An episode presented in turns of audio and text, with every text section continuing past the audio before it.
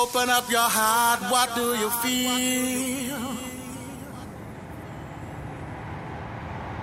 Open up your heart, what do you feel?